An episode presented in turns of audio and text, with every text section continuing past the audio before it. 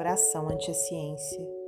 Senhor, enquanto descortinas para o homem, através do próprio homem, novos panoramas de infinito, a fim de que nos conheçamos na Terra em toda a extensão de nossa pequenez, quando avaliados pela grandeza do universo, auxilia-nos a derrubar as fronteiras de prepotência e de ódio que ainda nos separam no caminho da vida.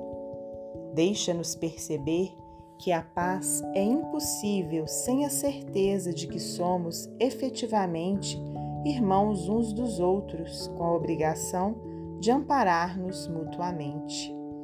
Faze-nos saber que os mais fortes são o apoio dos mais fracos, que os mais cultos são chamados a instruir os menos cultos, que não existe bem onde falha a disposição de sanar o mal, tanto quanto não se concebe luz que se recuse a dissipar as trevas.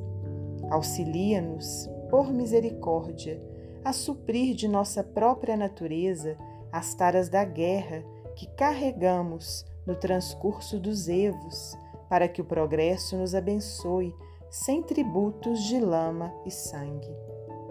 Não permitas venhamos a te malversar as concessões, transformando-te a cobertura de amor em motivos de hegemonias de opressão.